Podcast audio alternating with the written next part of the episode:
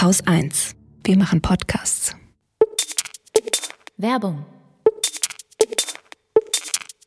Aktuell gibt es mindestens zwei gute Gründe, sich mit Ökostrom zu befassen. Zum einen natürlich die Klimakrise, zum anderen aber auch die steigenden Energiepreise. Mit Ökostrom kann zum Beispiel ein typischer Drei-Personen-Haushalt in Deutschland im Jahr ungefähr eine Tonne CO2 im Vergleich zu konventionellem Strom sparen.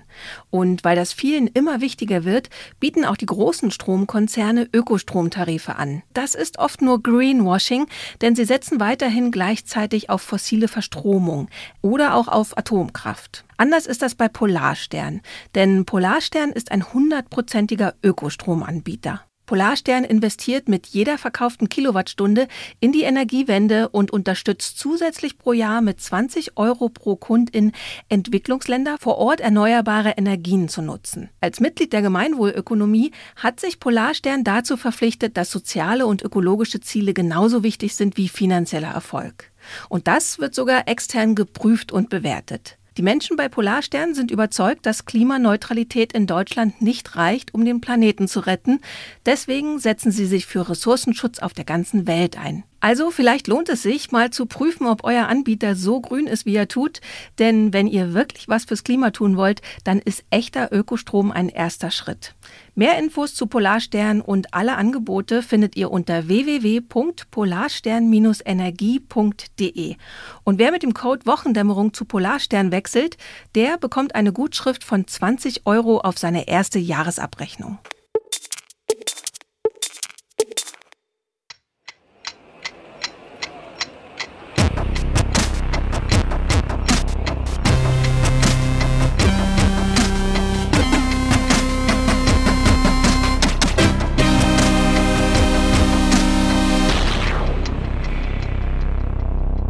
Willkommen zur Wochendämmerung vom 14. Januar 2022 mit einem Besuch in China, Belarus, frischen Sterbezahlen, Russland versus Ukraine, multipler Sklerose, China versus Litauen, verblüffender Verkehrspolitik, Schamjaff zu unsichtbaren Krisen, einer Frage an die Solo-Selbstständigen, jeder Menge guten Nachrichten, dem Kinderkanal, Holger Klein, Poesie, dem Börsenticker. Und Katrin Rönecke. Mensch, wir haben ganz schön was vor. Also legen wir schnell ja. los. Belarus. In Belarus passieren gerade die meisten Dinge, ohne dass wir das davon mitbekommen. Was daran liegt, dass irgendwie kaum mehr ein Journalist wirklich vor Ort ist oder eine Journalistin. Es gibt massive Ablenkungen äh, durch diese Krise an der EU-Außengrenze, die von Belarus verursacht wird. Also dass alle Medienaufmerksamkeit, die Belarus gerade kriegt, geht eigentlich fa fast, fast hauptsächlich dahin. Es gibt noch irgendeine Handballmeisterschaft oder so, wo Deutschland gegen Belarus spielt. Das kriegt auch Aufmerksamkeit. Ähm, aber was tatsächlich in dem Land passiert, ist eigentlich fast weg. Eine Quelle ist aber geblieben. Das ist die Kolumne von Olga Dexnis bei der Taz, die auch endlich mal wieder erschienen ist diese Woche und auch keinen Mut macht. Sie berichtet nämlich äh, immer so einzelne Dinge, die ihr aufgefallen sind. Sie lebt in Minsk und beobachtet, was passiert in ihrer Gesellschaft gerade so. Und sie berichtet von der Festnahme des Pressesprechers, des Telefonanbieters A1 Belarus. Das ist so der zweitgrößte Telefonanbieter äh, in Belarus gewesen, Nikolai Bredelev, dem vorgeworfen wurde, dass er nach den Präsidentschaftswahlen sensible Daten von Polizisten an einen von den Machthabern verbotenen Telegram-Kanal durchgestochen hätte. Mhm. Wir wissen nicht, ob das stimmt, ob die Vorwürfe äh, korrekt sind, das können wir nicht prüfen. Aber die äh, Gefangennahme ist doch äh, äh, wieder ein bisschen symptomatisch und typisch, denn der wurde nicht einfach nur festgenommen, sondern alle Medien, alle staatlichen Medien haben dann Fotos verbreitet von der Festnahme, von seiner Wohnung, wo Sexspielzeug rumlag, wo ein Aktfoto natürlich. gefunden wurde und man hat ja. ihn natürlich auch in die laufende Kamera sagen lassen, dass er seit sieben Jahren mit einem Mann zusammen lebt. Und die Intention dahinter ist eine doppelte. Also einerseits ist es wohl so, dass oh Mann, in Belarus ähm, Homosexuelle im Gefängnis kein leichtes Leben haben. Ah. Und ähm, ich hätte gedacht, das geht jetzt nur darum, ihn öffentlich nochmal irgendwie mit Schmutz zu beschmieren, aber okay. Hm. Das auch. Also ich zitiere Olga. Psychologen sagen dazu, dass in einer patriarchal-autoritären Gesellschaft solche Funde in Anführungszeichen, ein mhm. gutes Instrument zur Beeinflussung der Bevölkerung sein. Die Menschen, die so etwas machen, sind perverse Smargas und sowas brauchen wir nicht. Und das ist ein belarussisches Wort, Smarga, und bedeutet ungefähr so viel wie Kämpfer oder Eiferer und wird eigentlich für, wenn, äh, für Leute verwendet, die ja, sich den Behörden widersetzen. So. Also ist negativ konnotiert. Naja, und mich hat das an eine Szene erinnert äh, aus dem Buch Das äh, Heilige Buch der Werwölfe von Viktor Pelevin. Das habe ich dir mal irgendwann geschenkt, deswegen steht bei mir nur noch die leere Hülle rum.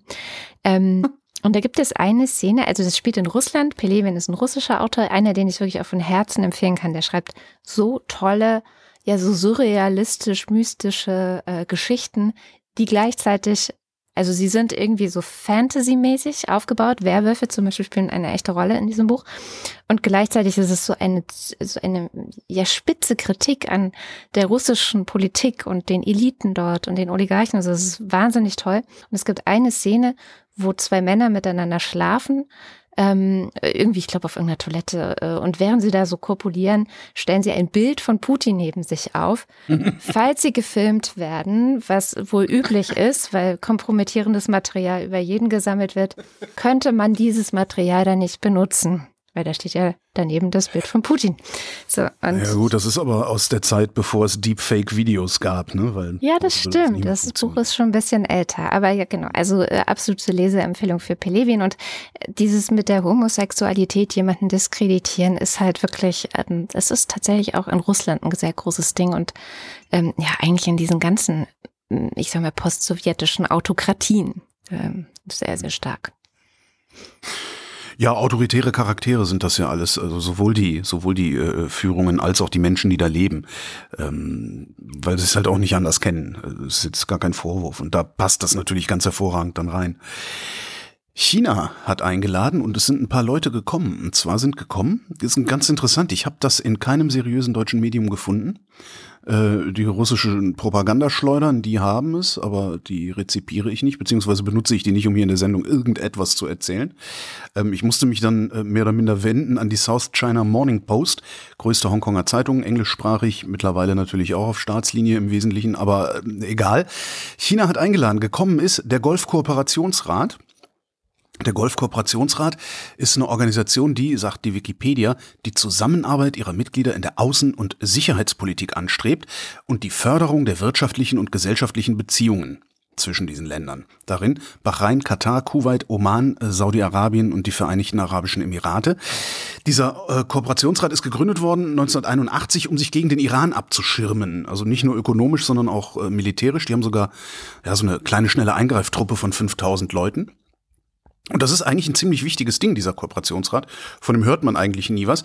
Aber ähm, für die EU bedeutet der ziemlich viel, denn äh, die Länder aus diesem Kooperationsrat sind die wichtigsten Handelspartner der Europäischen Union in der arabischen Welt, was ja schon mal irgendwie das Ganze etwas interessanter macht. Außerdem bildet dieser Kooperationsrat eine Freihandelszone, einen gemeinsamen Markt und eine Zollunion, also quasi so eine kleine Europäische Union aus lauter Monarchien auf der arabischen Halbinsel. So, China hat geladen, diesen Golfkooperationsrat. Äh, die Außenminister dieser Länder sind dahin gefahren nach China. Außerdem gerade in China die Außenminister der Türkei und vom Iran. Mhm. So, das ist jetzt keine Tagung, sondern die reden jeweils einzeln mit der chinesischen Regierung, geben sich also diese Woche sozusagen die Klinke in die Hand. Und anscheinend geht's um das iranische Atomprogramm einerseits. Langfristig könnte das aber äh, der Auftakt oder ja, was heißt Auftakt, den hatten wir ja auch schon, aber langfristig sehen wir da, ähm, was die South China Morning Post bezeichnet als China schafft die Voraussetzungen für stärkeren Einfluss in der Region. Mhm.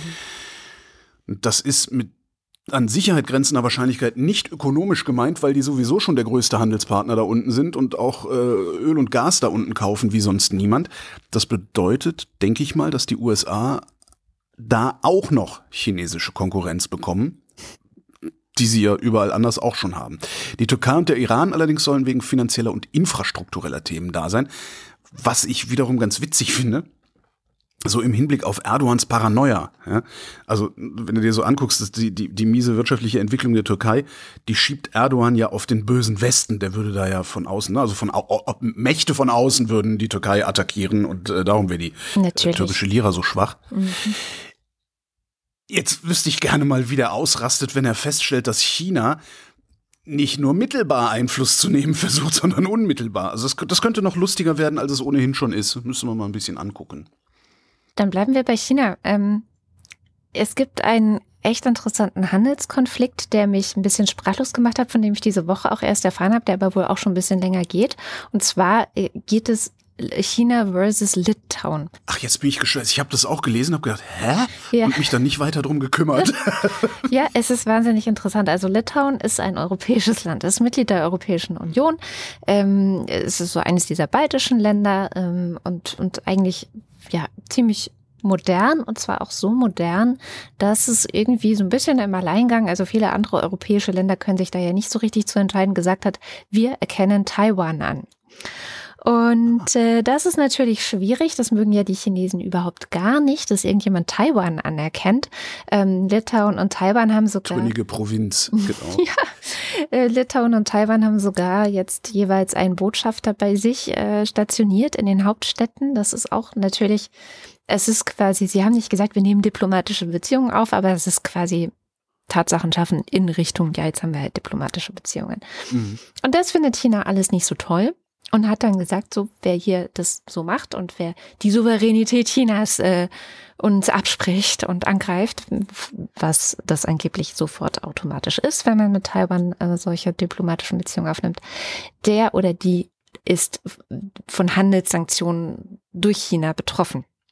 Das heißt, China sanktioniert Litauen.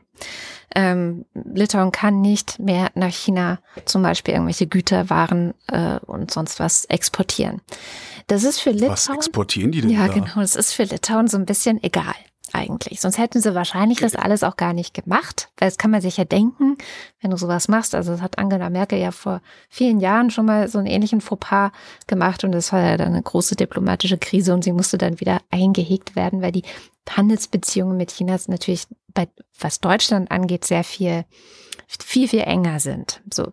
Litauen hat sich halt gedacht, ja, egal, dann ähm, machen wir jetzt halt mehr Handel mit Taiwan und außerdem orientieren die, die sich jetzt weiter nach in Richtung USA. Also für Litauen ist das alles gar nicht so schlimm.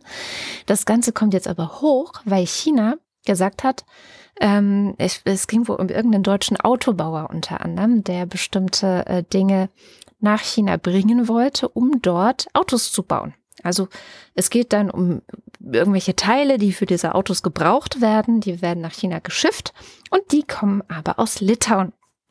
So, dann hat China gesagt, nee, die kommen hier nicht rein. Moment, das sind litauische Güter oder die werden einfach nur über Litauen verfrachtet? Nee, die hat der deutsche Autobauer hat diese Teile oder braucht diese Teile, die in Litauen produziert werden, also die wiederum ein litauisches okay, so, Produkt ja. mhm. sind, um in seine Autos mhm. zu bauen, die in China gebaut werden. Verstehst du die Kette? Ja, ja, ja, ja, genau. verstehe schon. Ich dachte, die hätten dann irgendwie einen Hafen in Litauen oder sowas benutzt, um das, um das nee. auszuschiffen, aber die Teile kämen irgendwie aus Bulgarien oder so. Genau, die Teile kommen aus Litauen, sie sollen in das deutsche Auto, sie sollen in China in das deutsche Auto eingebaut werden. So, und dann hat China das aufgehalten und die Teile können jetzt nicht rein, was natürlich angesichts der sowieso schon schwierigen Lieferketten weltweit. Also es gibt ja schon genug Probleme, ohne dass China irgendwie seine Souveränität behauptet. Jetzt ist das halt gerade so ein bisschen ein Problem. Und ähm, ja, Litauen ist da, wie gesagt, noch mit am entspanntesten, wobei es natürlich für Litauen jetzt blöd wäre, wenn der deutsche Autobauer sagt, okay, dann kaufe ich meine Teile halt irgendwo anders. Ich weiß nicht, wie einfach das geht. Ich weiß auch ehrlich gesagt im Detail gar nicht, worum es genau geht. Ist ja auch wurscht.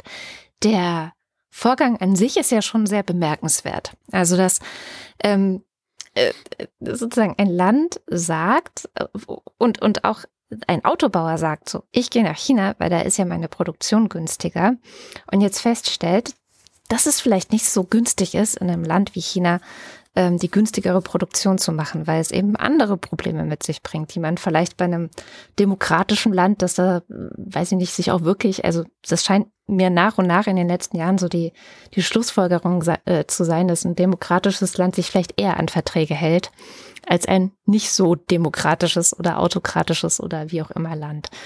Und ähm, das Ganze soll jetzt vor die WTO, also äh, die äh, Chefin der WTO hat wohl diese Woche das Ganze auch schon bei einem Treffen der WTO-Chefs auf den Tisch gebracht. Also es, es nimmt auch schon etwas größere Dimensionen an, weil natürlich die Weltwirtschaft findet sowas auch nicht so witzig. Ne? Also wenn jetzt dann, es gibt halt Verträge und wenn dann einfach ein Land sagt, nö, ihr kommt hier nicht rein, ihr könnt hier nicht äh, eure Autos weiterbauen, dann äh, im Zweifel ist das ja auch für andere Bereiche und andere Branchen schlecht.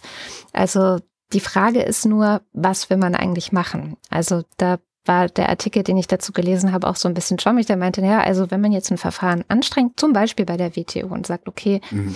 äh, wir versuchen China jetzt dazu zu verpflichten, seine äh, sich an das international geltende Wirtschafts- und Handelsrecht zu halten. Erstens dauert so ein Verfahren viele Jahre, also es bringt dann dem deutschen Autobauer jetzt auch überhaupt gar nichts, äh, ähm, dieses Verfahren. Und zweitens gibt es auch, und das ist so ein bisschen das Gesamtdilemma, keine, kein Hebel. Also, dann stellen die fest, ja, okay, das war Vertragsbruch, aber es gibt dann keine Bestrafung oder keine. Naja, doch, im Zweifelsfall muss dann äh, der Täter ähm, eine Strafe bezahlen, aber äh, war nicht das Verhältnis zwischen China und der Welthandelsorganisation sowieso ein bisschen unklar, weil China gerne volle Mitgliedschaft haben wollte, aber die WTO das immer noch wie ein Schwellenland oder sowas betrachtet. Gab es da nicht auch irgendwie so ein Problem? Also das wäre mir jetzt nicht bitte. bewusst, ja. genau. Das müssten wir nochmal fact-checken. Ich hätte jetzt äh, von dem, was ich gelesen habe, wäre ich davon ausgegangen, dass China genauso zur WTO gehört und sich genauso deswegen auch an die Regeln halten muss. Ähm, die WTO hat aber tatsächlich nur so Sachen wie, ja gut, äh, wenn jetzt hier China, keine Ahnung, sich weigert, das einzuführen, dann hat die EU vielleicht das Recht, sich auch zu weigern, irgendwas von China einzuführen. Was aber ja der EU auch irgendwie wenig bringt. Also es ist so ganz, das Fazit ist eigentlich, dass man wahrscheinlich gar nicht viel machen kann. Und das finde ich schon ähm, ernüchternd auf der einen Seite und natürlich für Unternehmen würde ich jetzt sagen, vielleicht auch ein Anreiz, äh, sich zu überlegen, wo man produziert, ja, wenn im Zweifelsfall die Produktion gestört wird aufgrund von Politik. Ja, aber das würde ja bedeuten, dass dieses Automobilunternehmen ausschließlich in China produzieren müsste. Und damit wären dann die Arbeitsplätze in der EU weg. Mhm. Nee, eben ausschließlich. In China produzieren sie wahrscheinlich nicht sondern. Ja, aber müssten sie ja, um solche, um solche Sachen äh, für ewig ausschließen zu können. Weil äh, dann produzieren sie halt nicht mehr in Litauen, sondern produzieren in, weiß ich nicht, so. Bulgarien. Und dann sagt Bulgarien, wir erkennen Taiwan an und dann macht China Bulgarien dicht. G genau, you naja, can't win. Eben, you can't win, außer dass du halt nicht in China herstellst. So, das, so rum habe ich jetzt gedacht. Also, dass du dann halt. Ach so, ja, das kannst du aber vergessen. Ich meine, gesamte guck, guck dir mal die Wirtschaft, das ist die zweitgrößte Volkswirtschaft der Welt. Äh, ich, ja, ich weiß. weiß die konkrete Zahl nicht, aber ich würde mal vermuten, dass die Hälfte aller Auto, europäischen Automobilproduktion in China verkauft wird. Das wird nicht funktionieren. also das, äh, nee, das, das äh, schön wär's, aber nee. Jedenfalls nicht bei sowas wie Autos. Ja. Äh, zwischenzeitlich habe ich äh, kurz, kurz äh, nachgeguckt. Äh, China ist in der WTO. Äh, ich hatte das mit der Türkei mhm. verwechselt. Ah, okay. Mhm. Ja. Kommen wir zu einer Krankheit und zwar Multipler Sklerose ist eine äh, neurologische Krankheit, ähm, eine der häufigsten Krankheiten, neurologischen Krankheiten bei jungen Erwachsenen. Frauen sind doppelt so häufig betroffen wie Männer. Das ist eine chronische Entzündung des Nervensystems ähm, mit nicht wirklich eindeutig fassbaren Symptomen. Sie wird genannt Krankheit mit tausend Gesichtern. Das geht von Sehstörungen bis zu schwersten Behinderungen. Mhm. Bisher war unklar, woher die Multiple Sklerose kommt. Jetzt gibt es eine frische Studie und die sieht zumindest einen starken Zusammenhang mit dem Epstein-Barr-Virus. Das Epstein-Barr-Virus macht das pfeifersche Drüsenfieber, was wiederum eher so ein bisschen harmlos verläuft, so grippeartig halt, ne? so Fieberschüttelfrost, tralala. Weltweit sind wahrscheinlich mehr als 90 Prozent der Menschen mit Epstein-Barr infiziert, die meisten symptomfrei. Ähm, und was man aus dieser Studie jetzt ableiten kann, ist, dass Epstein-Barr die Voraussetzung für multiple Sklerose ist. Was man nicht sagen kann, ist, ob es die Ursache für Multiple Sklerose ist. Und jetzt gab es die Woche dann überall so Überschriften, wir haben eine Impfung, gibt es jetzt eine Impfung gegen Multiple Sklerose? Die Antwort lautet, nein, eher nicht. Aber wer pfeifersches Drüsenfieber hatte, ist stärker gefährdet, an Multipler Sklerose zu erkranken, als ein symptomfrei Infizierter mit Epstein-Barr. Das heißt, Impfstoff machen, haben wir noch nicht, können wir jetzt dran arbeiten, weil wir wissen, wohin wir gucken müssen. Impfstoff machen, der symptomlos macht, so ein bisschen wie äh, Corona, ne? mhm. der symptomlos macht und die multiple Sklerose-Gefahr ist gesenkt. Und wer weiß, vielleicht sehen wir dann ja in einer Generation, dass sie damit nicht nur gesenkt, sondern gebannt wurde, aber äh, vorhersagen kann man das zurzeit nicht. Trotzdem eine sehr interessante Arbeit.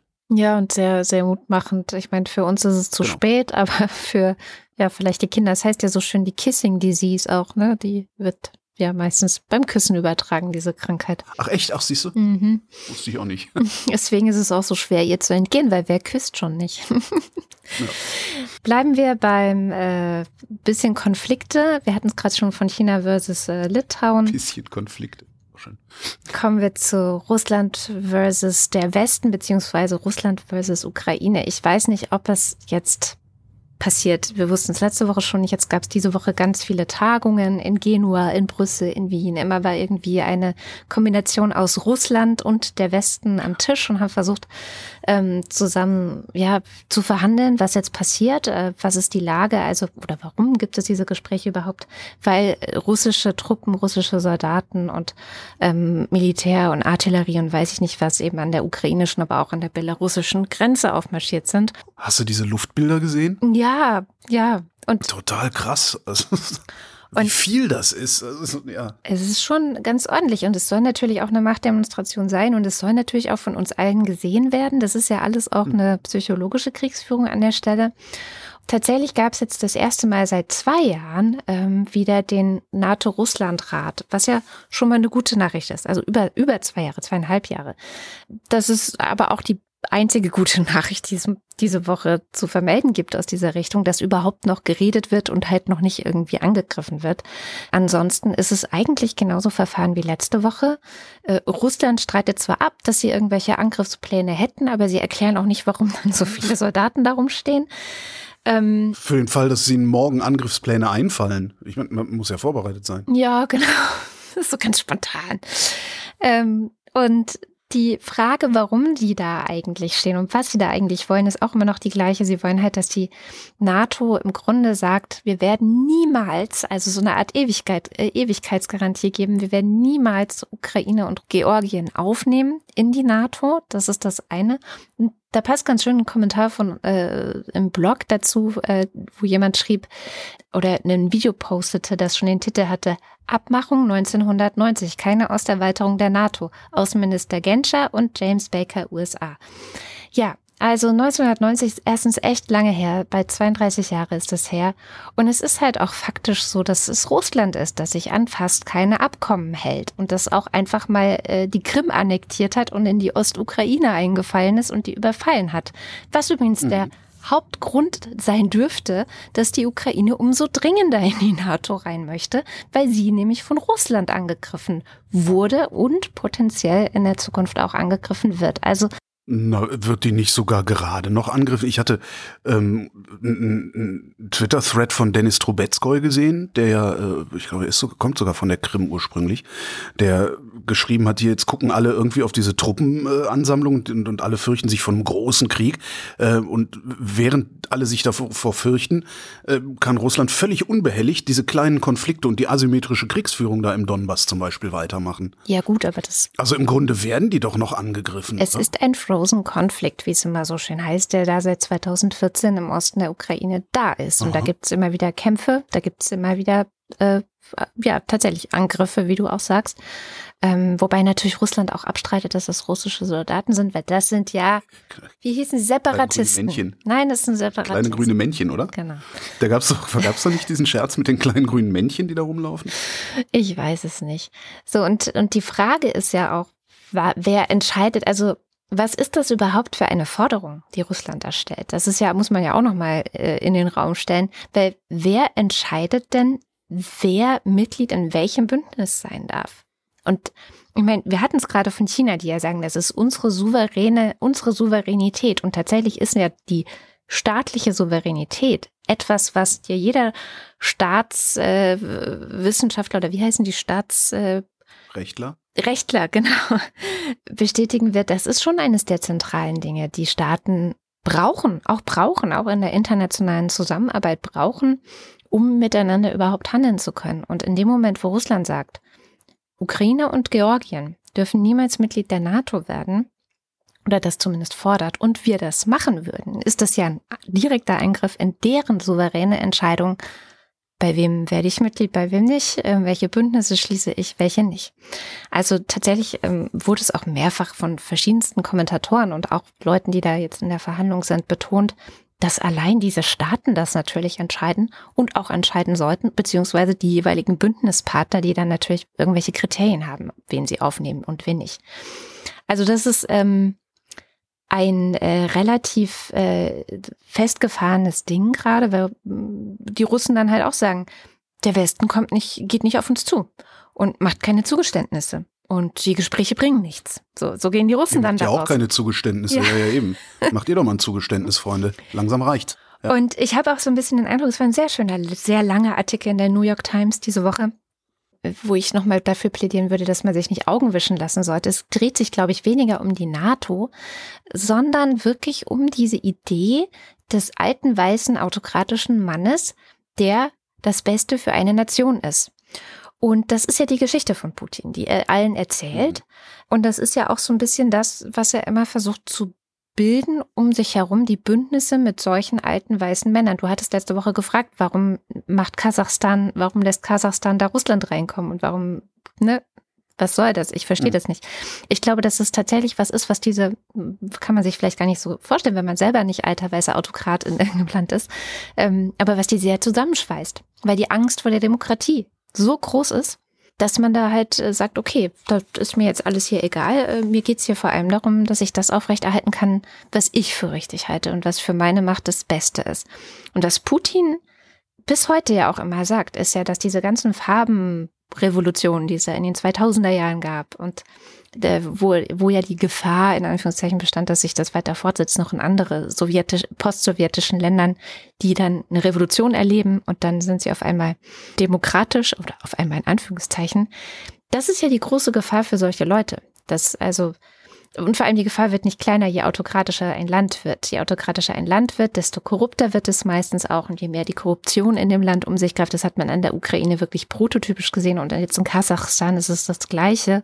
Desto ärmer wird die Bevölkerung. Und je ärmer die Bevölkerung wird, desto mehr werden sie sich auflehnen. Also desto wahrscheinlicher werden Revolutionen. Es ist also sozusagen nicht der Westen schuld, dass die Leute sich auflehnen, aber das ist natürlich die einzige Ausrede, die du dann am Ende auch hast dass der Westen schuld naja, ist. Am Ende, am Ende ist der Westen auf eine gewisse Art schuld, weil wir halt eine gangbare Systemalternative ja, präsentieren. Ne? Das stimmt. Also hier guck, ist das so ein bisschen wie DDR und, und, und BRD.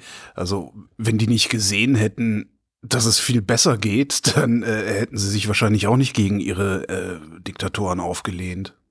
Das ist ja immer so ein bisschen so, der, man kann so leicht behaupten, der Westen ist schuld, weil der Westen präsentiert ja diese Alternative. Ne? Ja, ja. Könnte ja könnte ja mal anders machen, dann hätten wir hier diese Probleme nicht. Ne? Wenn der Westen autokratisch würde, dann hätten wir Autokraten nicht die Probleme. So, so kann man argumentieren. Und bei Russland hast du ja auch noch das Problem, ich meine, du musst dir mal anschauen, wer war denn eigentlich vor Putin Staatspräsident und wie sah Russland da aus? Das heißt, mhm. ähm, Putin war ja wirklich gut für das Land. Genau, aber er hat natürlich in der das Zwischenzeit, also spätestens, das war auch sehr schön in diesem New York Times Artikel drin, spätestens 2012, als, als die Mittelschicht dann äh, dort auch auf die Straße gegangen ist gegen Putin, da hat er sie natürlich verloren. Und das ist natürlich eine wahnsinnige Gefahr für ihn. Und seitdem, ne, also Ukraine äh, und dann die Niederschlagung jeglicher Opposition auch und immer härter dagegen vorgehen, äh, seitdem ist es ja eigentlich erst so eskaliert. Also eigentlich erst in den letzten zehn Jahren so richtig. Ja, und das reicht halt nicht, ne, weil diese Zwischenzeit, ich meine, ist, man kann das mal schön finden, guck dir mal die CDU an, ja, die immer noch sich auf Adenauer einen runterholen. Und das bei vielen CDU-Anhängern verfängt das. Das ist die Partei Adenauers. Ja, und das ist äh, gefühlt 100 Jahre her. Da sind zehn Jahre in Russland gar nichts. Zumal Putin noch lebt im Gegensatz zu Adenauer. Ja, der lebt noch, genau. Naja. Komm, Deutschland jetzt. Verkehrspolitik, Achtung, äh, Wahlkampf, Bundestagswahlkampf, FDP, äh, ja, synthetische Kraftstoffe, super Sache, ja, also äh, Benzin aus Strom, äh, Chemie und ne, aus Ökostrom, so, und, also synthetische Kraftstoffe, also E-Fuels, sind Fuels, das ist ja eine dieser Sachen neben neben äh, dieser Gasgeschichte, äh, von der ich schon immer behaupte, dass wir das nicht im Pkw-Alltag sehen werden. Nie werden wir das im Pkw-Alltag sehen. Höchstens aber selbst das glaube ich nicht so als Beimischung, weißt du, wie so ein bisschen Ethanol da rein oder so, aber auch das glaube ich nicht. Wir werden das nicht sehen, weil der Wirkungsgrad zu gering ist. Man, man braucht, je nachdem, wer da rechnet, bis zu siebenmal mehr Strom, um diese Treibstoffe herzustellen, als würde man den Strom direkt ins Auto tanken und damit fahren. So. Jetzt Auftritt Verkehrsminister Wissing, auch von den Ferengi gibt ein Interview diese Woche, äh, dem Tagesspiegel, glaube ich, war es, äh, und sagt da unter anderem, wir müssen die verschiedenen Energieträger dort einsetzen, wo sie am effizientesten sind. Das ist beim Pkw der E-Antrieb. Bam! ja, hat der Mann mich verblüfft. Und der macht noch krasser weiter. Achtung. Die Nutzung fossiler Kraftstoffe wird in Zukunft teurer werden. Deshalb kann ich nur dazu raten, auf CO2-neutrale Antriebe umzusteigen. Mit anderen Worten, um Gottes Willen kauft keine Verbrenner mehr! Hat der Verkehrsminister gesagt. Der von der FDP. So. Von der FDP, auf dem ich so gerne rumgehackt hätte. Und jetzt fängt der so an. Ich, ich meine, ne, man muss ja, ich, also erstmal muss man gucken, ob der, ob der nicht nur so tut. Ne? Das ist hm. immerhin die FDP. Die haben bisher immer sehr, sehr gut labern können und nichts getan, außer wenn es darum ging, die Reichen reicher zu machen. Äh, ich bin aber trotzdem auch ein bisschen gespannt, ob er vielleicht noch weiter dazu lernt. Ja? Hm. CO2-Einsparung durch Tempolimit oder irgendwie sowas. Es gibt Signale in die Richtung, dass er was lernt, jedenfalls. Der will zum Beispiel den Kommunen mehr Autonomie geben, was äh, Verkehrslenkung und sowas angeht. Das heißt, die können dann selbst bestimmen, ob sie Tempo 30 flächendeckend haben wollen oder nicht. Mhm. Im Moment ist das nicht so einfach, weil der Bund ja für die Bundesstraßen zuständig ist, die äh, durch Berlin laufen zum Beispiel ist noch ein Stück weit. Er schwurbelt auch noch äh, in diesem Interview auch noch ein bisschen weiter. Äh, geht um die City-Maut. Von zusätzlichen Belastungen durch Instrumente wie eine City-Maut halte ich wenig. Mobilität muss ein bezahlbares Angebot für alle bleiben. Hm. Ne, also Mobilität ist für Herrn Wissing dann doch immer Autofahren und nichts anderes. Und ich freue mich so. Also das Interview hat stattgefunden im Vorfeld äh, seines Auftritts im Deutschen Bundestag am Donnerstagabend. Ähm, Auftritt Verband der Automobilindustrie, kurz vor seinem Auftritt. Selbstverständlich brauchen wir E-Fuels auch für den Straßenverkehr. Ohne E-Fuels können die Fahrzeuge, die schon in Betrieb sind, keinen Beitrag zum Klimaschutz leisten. So, so haben sie es formuliert, so haben sie es nicht gesagt. Ich habe jetzt ein wenig übertrieben. Äh, das ist dann so diese Beimischungsidee. Ne? Mhm. Also, weil da ist natürlich auch massiver Lobbyismus dahinter und so. Das heißt, ja. Und was macht Wissing in seiner Rede am Donnerstagabend? Er rudert zurück. Mhm. Jeder Beitrag zur CO2-Reduktion ist wichtig. Mobilität, sagt er, müsste sich künftig technologieoffen weiterentwickeln. Ja. ja das heißt, äh, man, man weiß es nicht so genau, aber ich denke mal, dass ähm, das, was er tatsächlich denkt, eher in diesem Interview stattgefunden hat, mhm. als das, was er dann hinterher im Bundestag erzählt hat, wo er dann die ähm, E-Fuel-Lobby noch ein bisschen ruhig stellen wollte. Ich bin echt gespannt. Also, weil, ne? Ja. Das jetzt nachher entpuppt sich da so ein FDP. Ich meine, wir, wir haben noch, ne, wir haben noch Buschmann. Der hat seit äh, seit seit seit die die Wahl gewonnen haben, hat der Mann so viel Kacke geredet. Da haben wir noch Futter ohne Ende, um uns über die FDP lustig zu machen. Aber ein bisschen Angst habe ich. Dass du noch FDP-Fan wirst? Ja, zumindest, dass ich nicht mehr so schön auf den rumhacken kann. Oh, das wäre wirklich schade. Ach ja, und wir haben ja auch noch äh, äh, Kubicki, haben wir ja auch noch. Ja, nee, genau. Es, das wird schon. Kommen wir zu Sham Jaffs Beitrag diese Woche. Sie ist wieder da. Sie ist äh, zurück aus der Winterpause der kurzen. Und wir starten mit einem ja eine Erkenntnis, die so ein bisschen auch ähm, Shams Arbeit betrifft. Und zwar hat die Hilfsorganisation CARE untersucht, welche humanitären Krisen auf der ganzen Welt eigentlich im letzten Jahr, also genauer gesagt von Januar bis September äh, 2021, die wenigste Beachtung in den Medien fanden.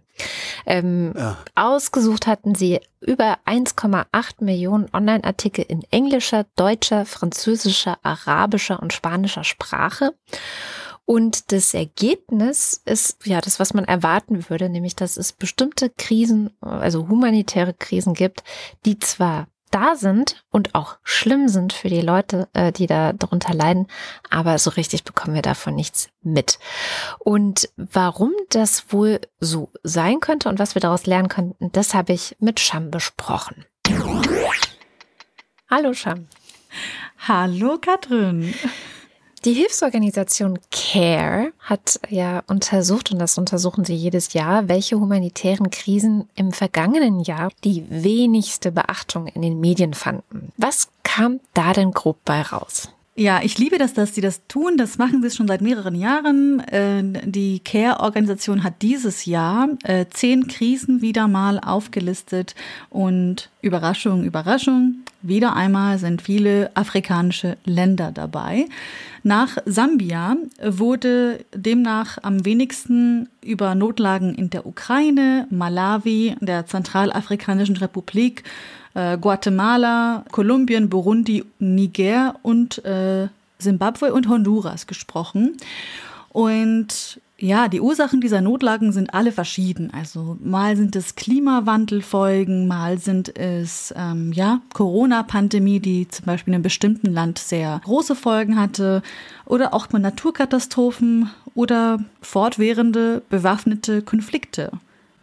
Welche sind dir denn am, am meisten ins Auge gesprungen von den Beispielen, die da genannt wurden? Ich glaube, mir sind zwei Länder besonders aufgefallen, nämlich ähm, einmal Sambia und einmal Malawi. Die zwei Länder liegen auch nebeneinander und haben jeweils ungefähr um die 18 bis 20 Millionen EinwohnerInnen. In Sambia haben wir halt eben Dürreperioden, die einfach seit Jahren dort anhalten und eigentlich ähm, Jahr für Jahr immer schlimmer werden.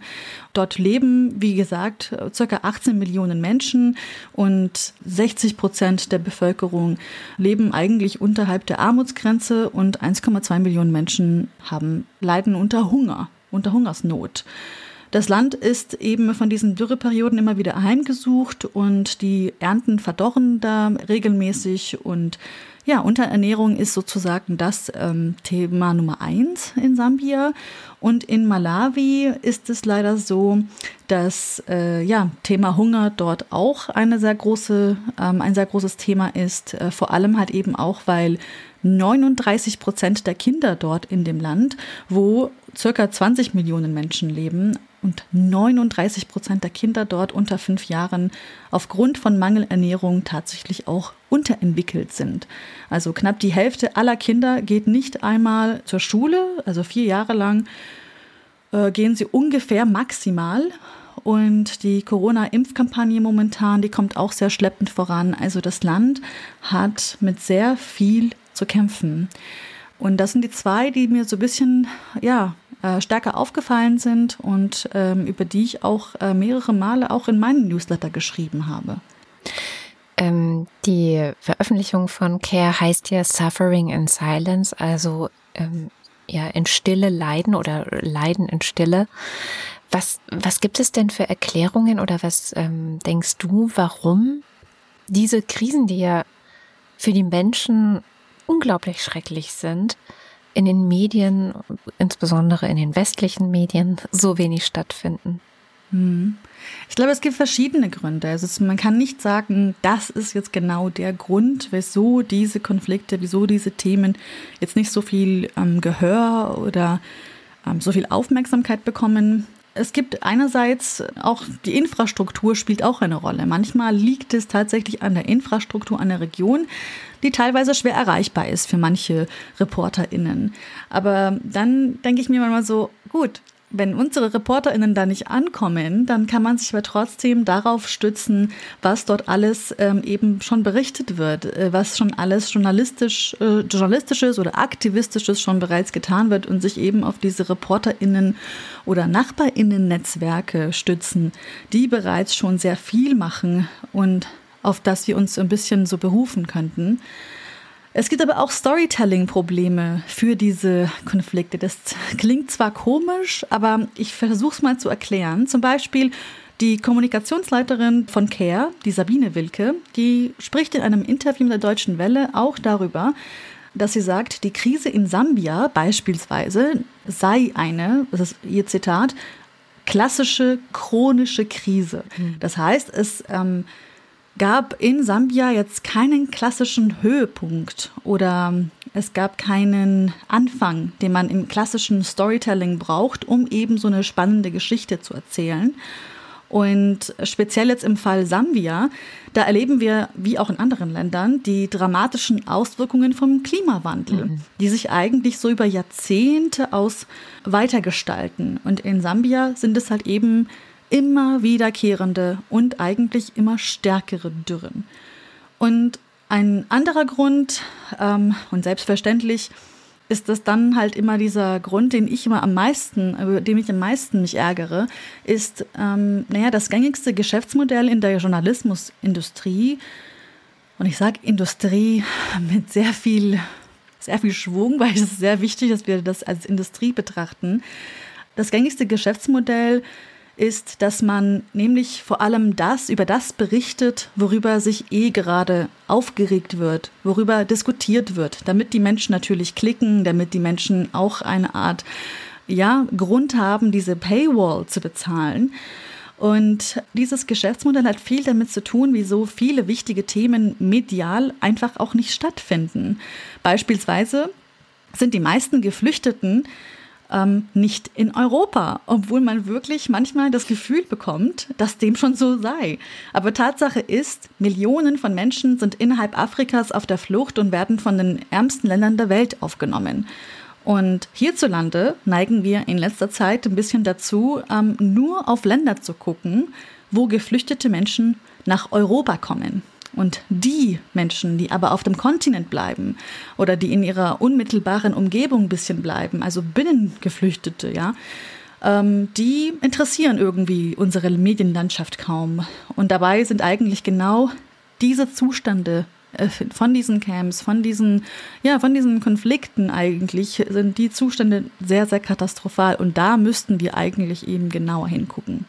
Du sagtest gerade chronische Krise und das beinhaltet ja auch, dass es einfach so schwelt und nichts Neues gibt. Der Nachrichtenwert kommt mir da sofort in den Sinn, der ja für mhm. deutsche mhm. Medien zumindest eine ganz wichtige Rolle spielt, weil was ist das Neue daran? Was ist die neue Entwicklung, wenn jetzt natürlich nichts Neues daran ist, sondern der Hunger und die Dürre in Sambia zum Beispiel einfach schon seit Jahren ein Problem ist, kann das ja auch ein Grund sein, dass JournalistInnen sagen, ja, es gibt ja aber nichts Neues. So und dann mhm. weggucken. Und, oder auch Gewöhnung, denke ich, spielt wahrscheinlich eine wichtige ja. Rolle, oder?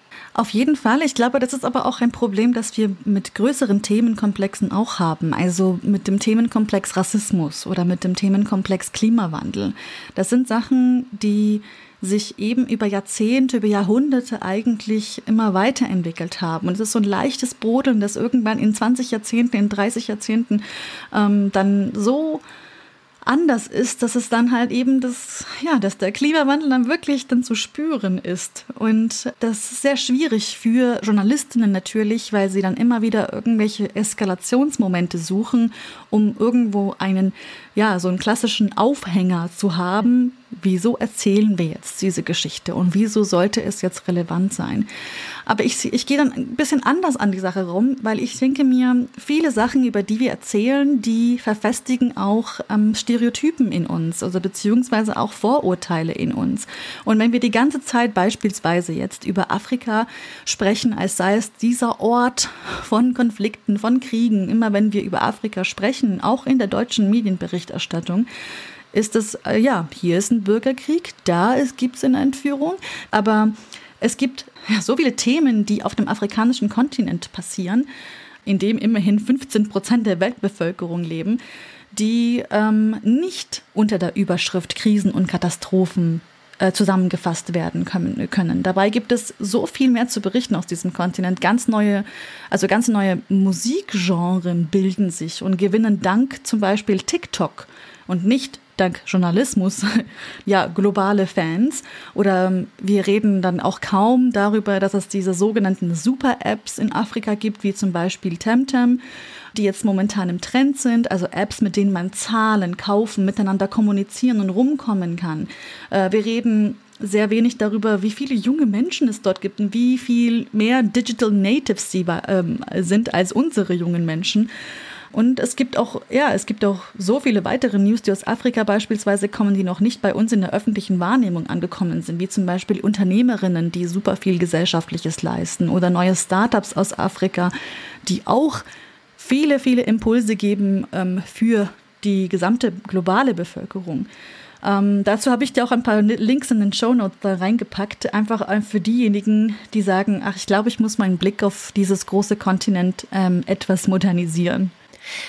Um dann nochmal den Dreh zurück zu der Care-Studie zu bringen, glaubst du, dass wenn wir dieses andere Bild von Afrika, von, von Innovationen dort, Entwicklung, junge Leute, die ganz verrückte Sachen machen, wenn wir das erweitern würden, dass es uns dann wieder mehr anfassen würde, dass eben auch diese Menschen oder in, in Malawi, in, in Sambia zum Beispiel eben in diesen Krisen stecken, weil wir uns vielleicht ihnen näher fühlen und oder uns das Gefühl haben, dass wir uns viel mehr mit ihnen identifizieren können?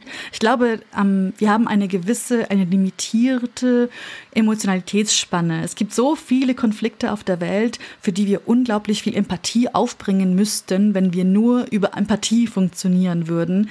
Und ich glaube, die Rolle der Medien kann noch viel, viel stärker sein, indem wir einfach auch hin und wieder mal Themen setzen und versuchen eben globale Brücken zu bauen, um ein Verständnis für die Welt zu bekommen, anstatt irgendwie zu sagen, wie schaffe ich es jetzt, Empathie für etwas komplett Fremdes ähm, aufzubringen. Ich, ich versuche da immer hinzugehen und zu sagen, das alles, was dort passiert, hat einen, Ur, hat einen Ursprung und alles ist eigentlich so, wir sind für alle füreinander verantwortlich. So gehe ich dann auch an meine Arbeit dran. Und wir sind sehr froh, dass wir dich hier bei uns haben und jede Woche dann auch mal an einen Ort blicken, wo du das Thema setzt und sagst, so, und jetzt blicken wir mal dahin. Vielen Dank, liebe Scham. Ja, hat mich gefreut. Bis nächste Woche. Da, da rennt Scham jetzt offene Türen bei mir ein, weil ich fordere ja schon seit langem, was heißt fordern? Ich fordere, ich wünsche mir seit langem eine ja eine journalistische Form. Ich habe das mal Kontinuitätskasten genannt. Also wie so, weißt du, wie so in der Zeitung, hast du ja auch mal so einen Artikel, bla bla bla bla bla, Volker Wissing hat gesagt, der Verkehrsminister, um dann nochmal anzuschließen. Und dann hast du so einen Kasten, wo kurz erklärt wird, was sind denn eigentlich diese E-Fuels, wie viel Strom braucht's, die herzustellen und so. Und was, was ich halt cool fände, wäre eine Art Kasten, also ein, ein, ein, ja, eher, nee, ist eher eine Rubrik, also ein, ein ständig zu befüllendes journalistisches Gefäß, in dem all diese Sachen immer am Kochen gehalten werden. Hm. Also dass du, das ist natürlich, ist das mit einem wahnsinnigen Person, personellen Aufwand und damit mit einem wahnsinnigen Kosten verbunden. Aber dass du irgendwas hast, wo selbst Kleinkram kontinuierlich berichtet wird. Was weiß ich, im, im Jemen hat es eine Explosion gegeben. Das ist ja mittlerweile überhaupt keine Nachricht mehr. Aber man kann es ja zu einer machen. Ja. Das fände ich cool, wenn man da irgendwie so eine Form hätte, aber äh, das möchte ich nicht bezahlen müssen. Tatsächlich finde ich, dass der Economist das noch mit am besten macht. Die haben tatsächlich äh, jede Woche so World in Brief heißt das und dann stehen so die wichtigsten Sachen, die vielleicht auch irgendwo passiert sind, was man nicht so mitbekommen hat. Äh, wenigstens kurz mal da drin. Das finde ich sehr gut. Kommen wir zu Katrin Göring-Eckardt. Hm. Jetzt bist du gespannt, ne? Ja. Das ist ja gar nicht so. Katrin Göring-Eckardt äh, von den Grünen, Bundestagsvize, Vize, Vizepräsidentin. Bundestagsvizepräsidentin, ähm, hat diese Woche getwittert, ist irgendwie an mir vorbeigeflogen, der Tweet. Heute habe ich mich mit den InitiatorInnen für eine Parlamentspoetin getroffen. Klar, mit 2G+. Ich bin von dem Vorschlag begeistert. Mit Poesie einen diskursiven Raum zwischen Parlament und lebendiger Sprache öffnen. Ich trage diese Idee jetzt gerne ins Präsidium des Bundestages. Das ist der Tweet von Katrin Göring-Eckert. Ich lese das so und denke so, och, das ist aber mal eine nette Idee. Mhm. So ist, ne? Ja, Poesie, ich auch. Poesie und Bundestag und ähm, ich habe nicht die leiseste Ahnung, was das geben könnte, äh, aber irgendwie finde ich die Idee ganz gut. Ich kann auch selber mit Poesie ja sehr wenig anfangen, wie du weißt, aber irgendwie irgendwie finde ich das gut. Also ich dachte so, boah, das ist ja mal eine nette Idee. Und ich meine, die, die haben ja sowieso ein Kunstbudget da, ne? Die kaufen ja auch Bilder und sowas und dann kann man ja auch hm. Gedichte kaufen oder wie auch immer man das dann machen mag. Dann gab's Shitstorm, ja, von lauter Idioten, rechts wie links übrigens, fand ich ganz schön. Mhm. Ne, weil erstens hat's Katrin Göring-Eckardt gesagt, zweitens eine Grüne, drittens ist das ja alles nur, also ne, so die, die übliche anti-intellektuellen Fraktionen so.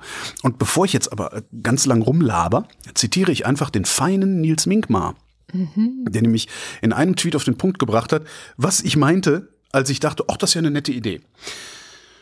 Die Idee einer Parlamentspoetin triggert deutschen Antiparlamentarismus und Spießertum gleichermaßen links wie rechts. Widerstand ist erwartbar, aber der Vorschlag ist anmutig und inspirierend. Jedes Dorf hat eine Stadtschreiberin, warum also nicht der Bundestag? Oh. Das, ich, und ich finde die Idee toll. In der Zeit ja. gibt's dann auch noch mal eine längere Reflexion zum Thema von der Kultursoziologin von Caroline Amlinger. Und in der Süddeutschen dürfen zwei SchriftstellerInnen, nämlich Dana von Suffrin und Tian Sila, äh, die dürfen da dagegen sein. Mhm. Und ja, wer weiß, wenn, vielleicht haben wir am Ende sogar Glück. Und es gibt Limericks, die den ganzen Tag Kubiki durch den Kakao ziehen. Das, das finde ich super. Der Wolfgang, der ging in die Kneipe. Da, ja. Mhm. Los, Hörerschaft, Kubicki Limericks in die Kommentare.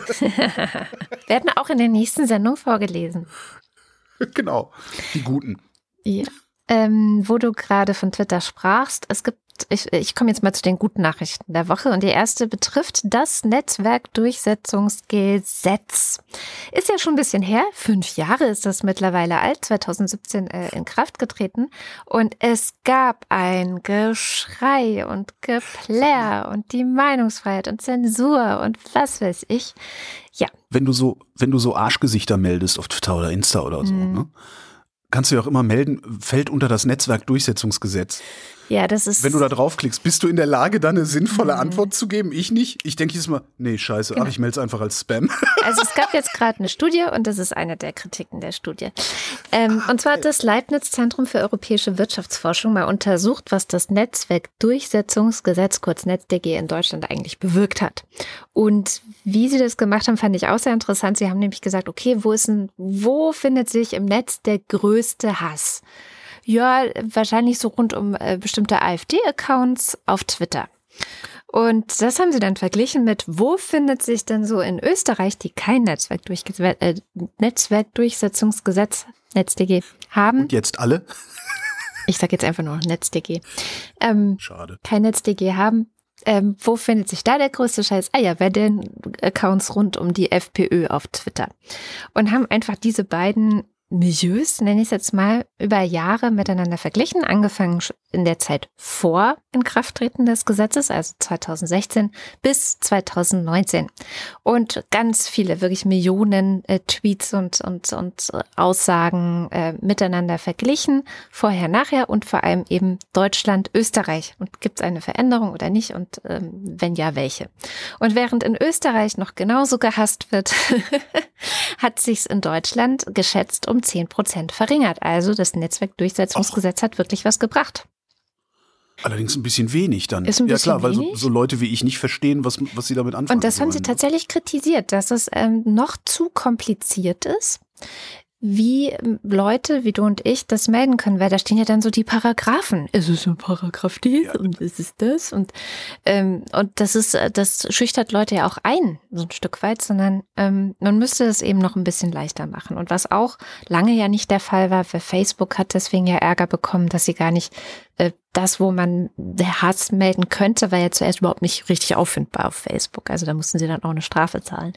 Und auch das Strafe zahlen und so weiter ist bisher, ich glaube, zweimal wurde irgendwas verurteilt äh, im Rahmen des Netzwerkdurchsetzungsgesetzes, dass irgendeine hm. Plattform Strafe zahlen musste. Also ähm, angesichts des Hasses, der da immer noch ist und angesichts der Schwierigkeiten, diesen überhaupt zu melden, ist es ein bisschen ein zahnloser Tiger und auf jeden Fall verbessernswert. Was auch noch untersucht werden müsste, ist diese Angst, die ja viele hatten, dass dann äh, viele Menschen so die Schere im Kopf haben und nicht mehr sagen, was sie wirklich denken und so. Das gab es ja vorher ganz viele so, ne?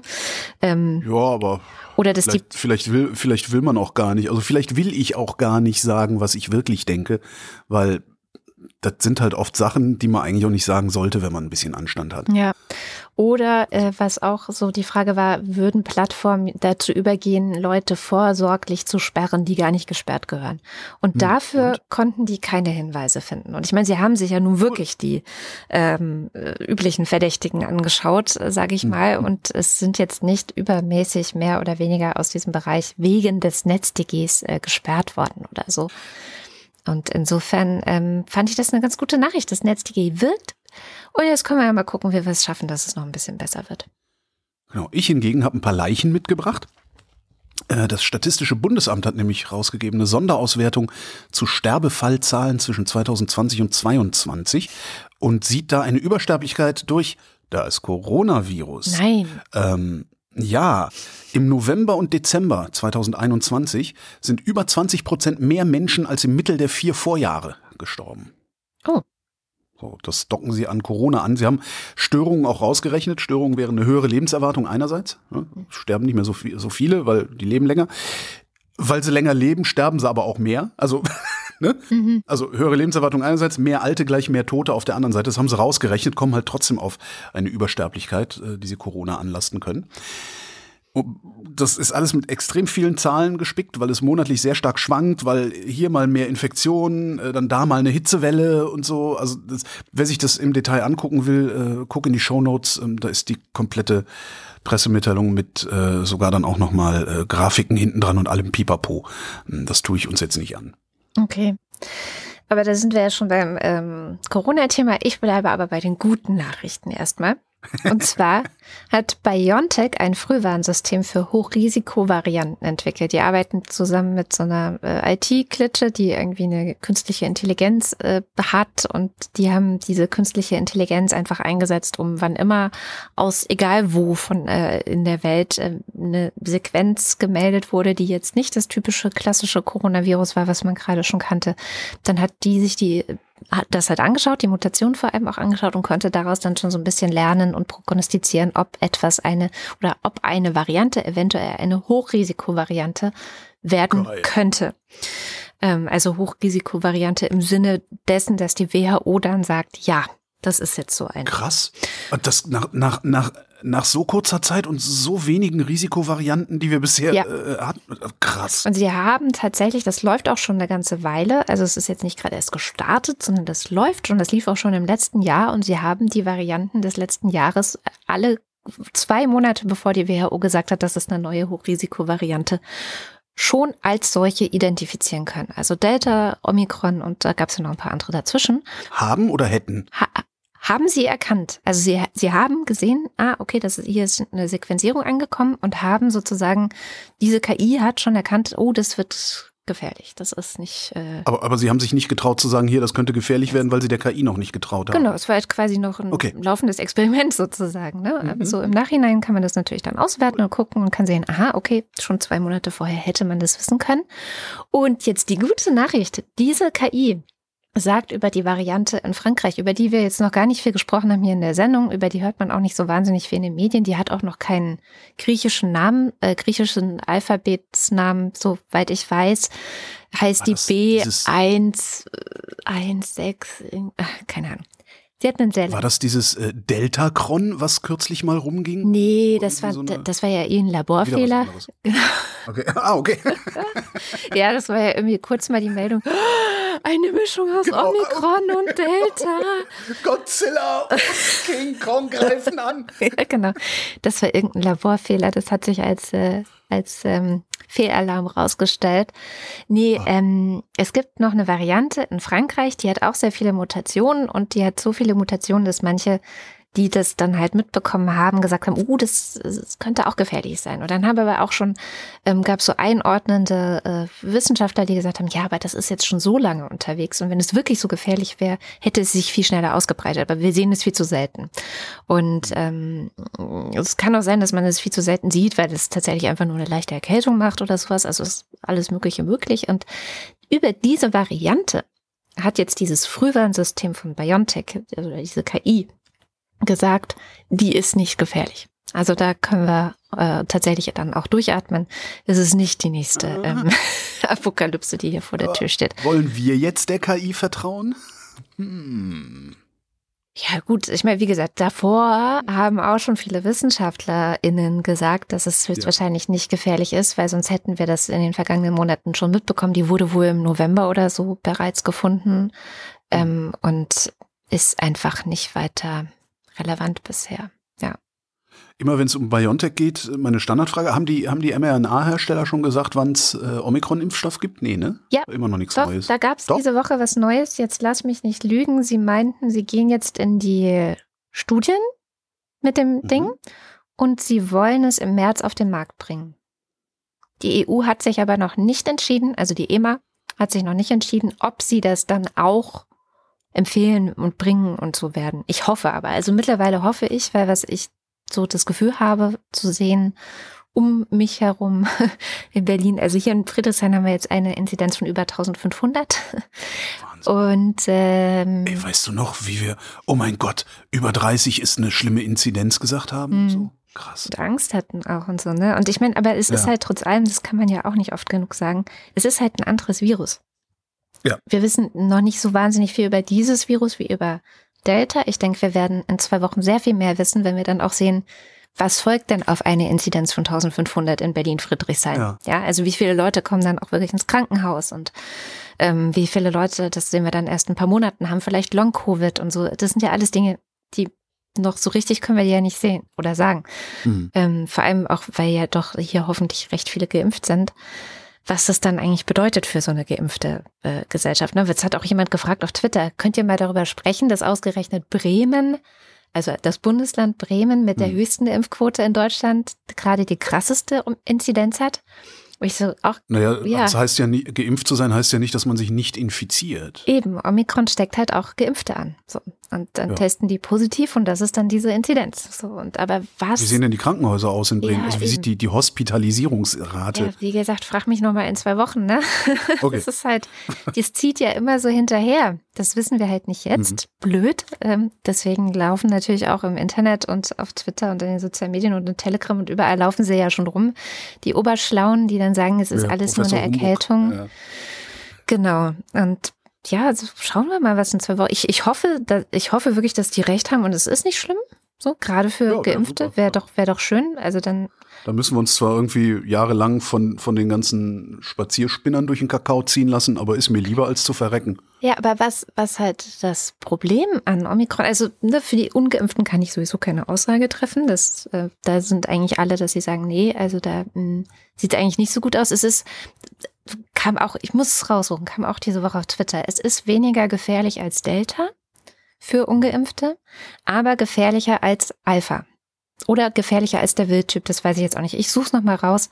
Ähm, naja, und, und vor allen Dingen war doch, warte mal, wie war das? Äh, eine Omikron-Infektion immunisiert nicht gegen eine Delta-Infektion. Genau. Und, und Delta ist ja auch immer noch unterwegs. Das ja. heißt, wenn du dich danach, also bisher wirst, bist du nur ein bisschen krank, danach infizierst du dich mit Delta und fällst halt trotzdem um. Kann dir halt auch passieren. Ja, Absolut, das also, kann passieren. Also, ja. also Scheiße. für Impfgegner äh, spricht Omikron nicht. Das, das kann man zusammenfassend sagen.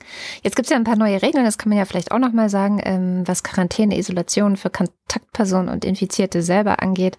Ähm, die sollen jetzt nicht mehr 14, sondern in der Regel 10 Tage betragen und mhm. nach sieben soll man sich freitesten können. Das wird von ganz vielen als total blöde Idee gesehen, die dann sagen, ich habe jetzt schon acht Tage Symptome, aber das ist genau der Trick. Wenn du Symptome hast, kannst du dich halt nicht freitesten. So, also das eine Bedingung ist, dass du symptomfrei bist, dann gehst du zur PCR mhm. und wenn die PCR dann auch noch sagt, ist negativ, dann bist du auch schon nach sieben Tagen raus, aber nicht anders. Ne? Aber PCR und nicht äh, Selbsttest. Genau, PCR, äh, genau. Okay, ja, und was ich ganz interessant finde, vollständig geimpfte, die Definition für vollständig geimpft ist, äh, wenn du deine zweite Impfung innerhalb der letzten drei Monate hattest oder Geboosterte gehen gar nicht mehr in Quarantäne. Mhm. Was? Mhm. Sind die irre? Mhm. Also müssen sie gesetzlich nicht. Ich würde natürlich trotzdem jederzeit in Quarantäne ja, gehen. Natürlich, aber, aber, aber. naja, aber wir, wir wissen ja, wie die Leute drauf sind. Aber das ist ja. Tja. Ich meine, es ist sowieso egal, ne, weil sie haben das nie enforced, ja. Also diese ganzen, ja. seit zwei Jahren wirst du in Quarantäne geschickt und niemand kümmert sich darum, ob du in Quarantäne bist oder nicht. Das muss man auch mal sehen. Trotzdem machen es die Leute vielleicht dann, auch. Ne? Also hm? wenn die Leute machen es trotzdem, auch wenn es nicht enforced wird. Die Leute machen es ja. Glaube ich nicht. Die normalen Leute schon. die, nee, ich glaube, die besonders vorsichtigen und die besonders solidarischen Leute machen. Ich glaube, die normalen Leute machen das trotzdem nicht, sondern die gehen dann trotzdem nochmal schnell einkaufen und solche Sachen. Hm. Ähm, also ich bin fest davon überzeugt, dass sehr, sehr viel Info Infektionsgeschehen, wir werden das wahrscheinlich nie rauskriegen, aber mein, mein ist so meine, meine Verschwörungstheorie äh, da, dass sehr viel Infektionsgeschehen durch Leute getrieben wurde, die eigentlich hätten in Quarantäne sein müssen, wo sich aber niemand drum gekümmert hat, ob sie es sind. Okay. Und so gesehen ist das dann ja vielleicht jetzt auch einfach so ein ja, halbes durch die Hintertür Eingeständnis der Politik, dass sie sagen, wir könnten es ja sowieso, wir kontrollieren es ja sowieso nicht. Was auch krass ist eigentlich, ne? Also, ja. Ich denke, dass er dahinter steht, die Leute zu animieren, sich zu boostern. Ne? Also, weil sie damit okay, natürlich ja. den Freifahrtschein in der Gesellschaft wirklich wieder in der Hand haben, vorerst. Mhm. Und so gesehen finde ich es dann gar nicht so eine dumme Idee. Naja, Steigen da die Quoten eigentlich noch? Haben wir immer noch so schöne Zahlen, so jedes Wochenende eine Million neue Geboosterte oder geht das mittlerweile auch wieder runter, weil mein auch, über die Booster weiß ich irgendwie so wenig, weil die stehen nicht in der Corona-Warn-App. ich gucke immer jeden Tag in der Corona-Warn-App nach und da steht nichts von Geboosterten, blöderweise. Ich habe eine Hörerfrage, nee, eine Höreranfrage habe ich. Also eine Frage an die Hörerschaft. Ähm, es gibt ja diesen IFO Geschäftsklimaindex, ne? wenn monatlich Unternehmen befragt zu ihrer wirtschaftlichen Lage, wie sie sich entwickeln und wie sie erwarten, sich in den kommenden Monaten zu entwickeln. Das ist dann der IFO Geschäftsklimaindex, der überraschend gestiegen oder gefallen ist. Mm, überraschend. Es gibt noch so einen so einen Seitenindex, der heißt Jimdo IFO Geschäftsklimaindex Mhm. und der guckt sich das ja Sponsert bei Jimdo oder wie ist das? vermute ich mal. Wie die Also so ein Mercedes-Benz Arena und Pod Podcast-Werbung so bisschen. Ähm, das ist halt, ja, das ist so ein, so ein, so ein Nebenindex. Äh, Ich vermute mal, ja, ich vermute mal, dass die den bezahlen, weil es die auch interessiert, weil die natürlich, ähm, was sie damit messen mit diesem äh, Jimdo IFO-Index, das sind die Solo-Selbstständigen. Also die Kleinstunternehmen, wie sie, äh, wie sie das nennen. Und dieser Index sinkt. Ähm, der Spiegel schreibt, Solo-Selbstständige leiden besonders unter der Corona-Krise. Viele Ladenbesitzer, Gastronomen, Dienstleister wissen offenbar nicht, wie sie die Pandemie überstehen sollen. Die Stimmung ist miserabel, wie der neue an den IFO-Index angelehnte Indikator zeigt. Wie gesagt, Kleinstunternehmen. Jetzt bin ich selber ein Kleinstunternehmen. Ja, Ich bin Solo-Selbstständig bin komplett auf mich zurückgeworfen, ja, habe also jetzt nicht irgendwas, was ich produzieren und so weiter, aber ich habe durch die Pandemie keine geschäftlichen Probleme gehabt bisher. klar, Ja? aber das Meine, meine wirtschaftliche Existenz ist durch die Pandemie nicht gefährdet worden. So. Wenn ich das jetzt so höre, zwei Jahre später höre ich, äh, die Kleinstunternehmen leiden besonders stark. Spontan würde ich denken, ja, Moment mal, wenn ich morgen mit Podcasts meinen Lebensunterhalt nicht mehr verdienen kann, dann suche ich mir für übermorgen einen neuen, sichereren Job oder irgendeine bessere Einkommensquelle oder überhaupt eine Einkommensquelle. Das lässt sich leicht daherlabern, wenn man nicht betroffen ist. genau. Ja? Und genau darum, liebe Hörerschaft, falls ihr solo selbstständig seid und euer Geschäft unter der Pandemie gelitten hat und oder leidet, erzählt doch bitte mal in den Kommentaren auf wochendämmerung.de, wie ihr damit umgeht und erzählt vielleicht auch, warum ihr euch nicht, Achtung, sieben Anführungszeichen, warum ihr euch nicht einfach einen anderen Job sucht. Hm. Das Ihr Also- könnt auch eine Sprachnachricht schicken. Vielleicht ist das ja auch interessant, dass man das. Äh, Sprachnachricht ist auch gut. genau, kontakt.wochendämmerung.de. Aber das würde mich wirklich mal interessieren, weil natürlich aus meiner Perspektive sieht das Ganze so, das sieht halt so, ne, so einfach und logisch und ne, warum machst so du das an. nicht? Ja, genau. Äh, Ja, eben, aber das will ich halt nicht sagen, weil ich es Nee. überhaupt nicht beurteilen kann. Und klar, wenn du, wenn du Gastronom bist, äh, äh, also wenn, ich, wenn ich ein Restaurant hätte, würde ich halt auch nicht sagen, ja komm, ich zünd die, mach jetzt hier einmal anzünden und dann gehe ich in den öffentlichen Dienst. Machst du natürlich nicht. Aber wenn du wirklich ein kleiner, ja im Grunde in deiner Küche irgendwie Tüten klebst oder weiß der Geier was, äh, ja. Aber vielleicht gibt's ja ein bisschen Erhellendes. Ja, ich bin gespannt. Eine gute Nachricht habe ich noch, und zwar ähm, Schulschließungen sind gut für den Schlaf. Oh, Wunder. Äh, das hat man in der Schweiz herausgefunden. Eine Studie der Universität Zürich hat es tatsächlich mal geschaut, wie es eigentlich äh, 3664 GymnasiastInnen während des Lockdowns so ging. Und äh, die Ergebnisse mit früheren Befragungen, auch bei mehreren tausend GymnasiastInnen in Zürich übrigens alle äh, verglichen geschaut und rausgefunden, die schlafen mehr, also auch wirklich mehr. Sie gehen zwar ein bisschen später ins Bett, aber sie gehen nicht so viel später ins Bett, wie sie später aufstehen. Ähm, dadurch wird ihre gesundheitliche Lebensqualität höher. Sie trinken weniger Kaffee und weniger Alkohol. Sie unterschlagen nicht, dass es äh, psychisch den Jugendlichen gleichzeitig auch schlechter ging, weil sie weniger Freunde treffen, weil sie weniger, weil sie mehr von Com- Computern sitzen und so weiter. Das bestreitet diese Studie nicht. Aber was diese Studie sagt, ist, hallo, können wir bitte mal politisch darüber reden, was wir mit Jugendlichen machen, die ja ständig ein Schlafdefizit haben, weil dieses um 8 Uhr morgens in der Schule äh, stramm stehen überhaupt nicht zu dem Biorhythmus von Jugendlichen passt. Und das finde ich sehr, Das ist gut. irgendwie, das ist auch, auch so ein alle Jahre wieder Ding, oder? Ja. Alle Jahre wieder gibt's eine Arbeit, die sagt, das ist absolut falsch, wie wir es mit den Anfangszeiten der Schule machen und so, aber keinen kümmert's. Aus natürlich denselben Gründen, aus denen wir gerade behaupten, dass die äh, Bildungschancen der Schülerinnen und Schüler gefährdet wären, wenn wir Wechselunterricht oder ähnliches machen. Ähm, es geht natürlich nur darum, dass die Schulen die Kinder aufbewahren, während die Eltern äh, arbeiten gehen. Ja. Und da müsstest du dann halt die Fabrik, ne? Da müsstest du dann halt die Schichtzeiten ändern. Ja, das ist das Ding, glaube ich. Da rührt das auch so ein bisschen her. Aber ich, äh, Ich habe es ja auch schon versucht, ich war ja schon bei Elternsprecher und habe es auch schon mal auf so einer Gesamtelternvertretungsversammlung mit der Schulleitung und so weiter aufgebracht und angebracht. Mhm. Und die meinte, das kommt ja alle paar Jahre. Also auch in den Schulen bringen Eltern das alle paar Jahre an. Und es scheitert dann halt an den Schulstrukturen. Also es, Schule ist halt ein so wahnsinnig riesiges Geflecht aus so unterschiedlichen Menschen, die da äh, alle gemeinsam irgendwie versuchen, einen Alltag gemeinsam aufrechtzuerhalten, dass mhm. äh, die, jede kleinste Veränderung ist irgendwie, dauert Jahre, sie vorzubereiten. Na, das ist ja auch eingebunden in so eine Riesenhierarchie. Also selbst wenn, selbst wenn jetzt irgendwie eine Schule sagen würde, oh, guck mal, wir haben hier nur, bei uns sind nur Kinder von Freiberuflern, wir fangen jetzt erst um 10 Uhr an. Hm. Das kannst du halt auch nicht einfach so machen, weil das muss ja dann auch von der Behörde genehmigt werden, die das vom Ministerium genehmigt kriegen muss und so weiter. Und das, ja. Ja, aber das, und bis das es dann mal soweit so ist, sind die Kinder von, sind die Kinder, sind die Kinder mit der Schule fertig und dann interessiert es einen wieder nicht. Ne? Das stimmt, aber das ist schon so eine Ebene zu hoch gedacht. Zum Beispiel an der Schule, wo wir das diskutiert haben, war dann das Argument, na ja, aber nachmittags kommen dann die Vereine und wollen in die Turnhalle und wir können den Sportunterricht oh. gar nicht so verteilen, dass dann alle genug Sportunterricht in der Turnhalle machen können. Sowas. Sekundäre Effekte. Ja, ja, ja. Krass. Ich sage ja, das sind mit, so. Überhaupt nicht mitgerechnet. Ja, da, da tauchen dann Sachen auf und du merkst, es ist wirklich kompliziert und das zu verändern ist nicht einfach. Ja. Ich habe noch was Feines. Der Kinderkanal wird diesen Monat 25 Jahre oh. alt. Ne? Und so das gut. ist irgendwie, ist das Ding ist zu so einer, ich könnte mir vorstellen, dass das für heutige Kinder und Jugendliche zu so einer Institution geworden ist, wie für mich damals die Sendung mit der Maus und die Sesamstraße. Wir hatten ja nur einzelne Sendungen damals. Ja. Und was ich ganz cool finde, ist, die wollen dieses Jahr zum 25. einen Redaktionsrat gründen mit zehn Kindern. Ah, ja. Das ist ganz geil, ne? Also das, das dann nicht nur, nicht nur äh, Erwachsene oder junge Erwachsene oder Jugendliche oder wer auch immer sich überlegen, was Kindern gefallen könnte, sondern die haben dann auch einen Rat von Kindern, die, die sagen können, die reinreden können. Was ich ein bisschen, ein bisschen komisch finde ich das, weil Kinder natürlich gehorchen sollen. Ja. Ich finde es äh, geil. Äh, Mitbestimmung. Yay. Yay. Wahlalter null.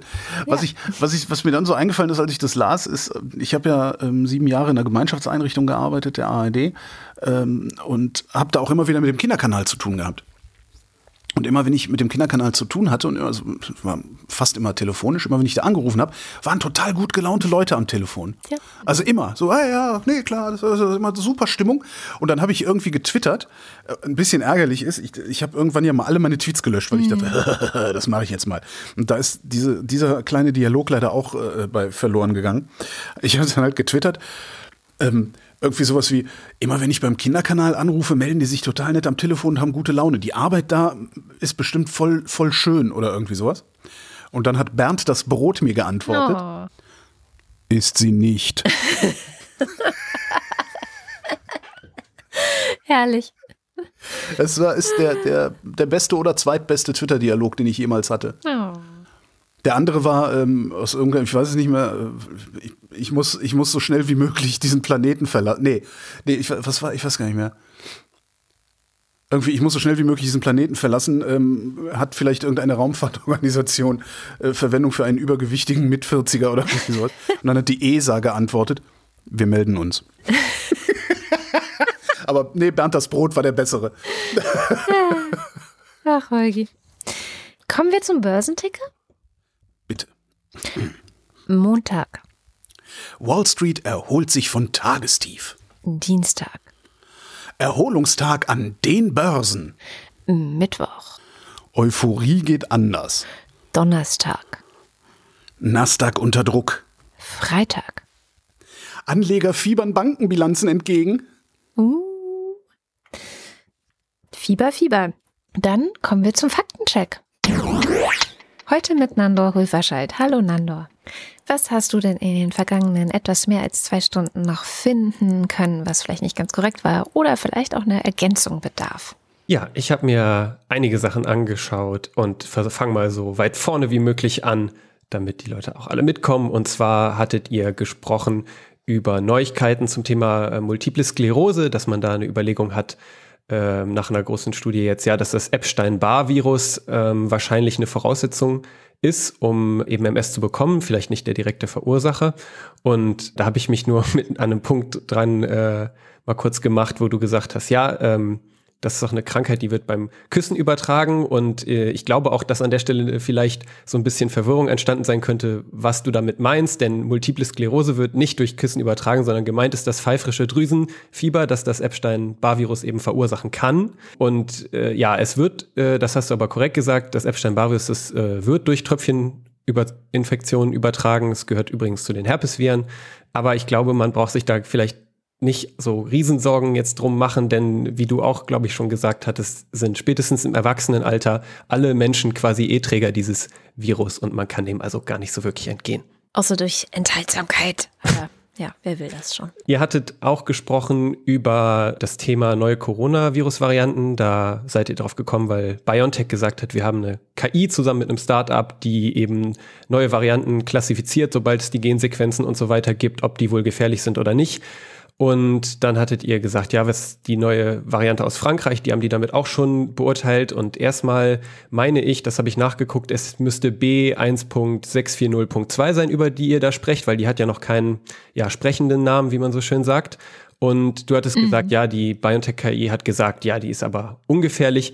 Das ist vielleicht etwas zu äh, defensiv. Also ich habe dann nochmal nachgeguckt, was BioNTech dazu gesagt hat. Und ähm, es ist wohl so, dass das System von BioNTech sagt, dass die Fähigkeiten dieser Variante, das Immunsystem zu umgehen, ähnlich gut sind wie die der Omikron-Variante, was natürlich eher besorgniserregend klingt, aber dass sie eine deutlich ähm, geringere Fitness aufweist. Also das ist so ein Begriff ähm, in der Beurteilung von diesen Virusvarianten. Da geht es halt darum, wie widerstandsfähig ähm, der Erreger ist und wie, wie gut der sich wohl durchsetzen kann. Und ähm, Aufgrund dieser Fitness, die nicht so hoch ist wie bei zum Beispiel bei der Omikron-Variante, ähm, sei diese Variante aufgrund der aktuellen Daten weniger bedenklich, so BioNTech. Mhm. Also ein bisschen differenziert an der Stelle. Schien mir sinnvoll. Dankeschön.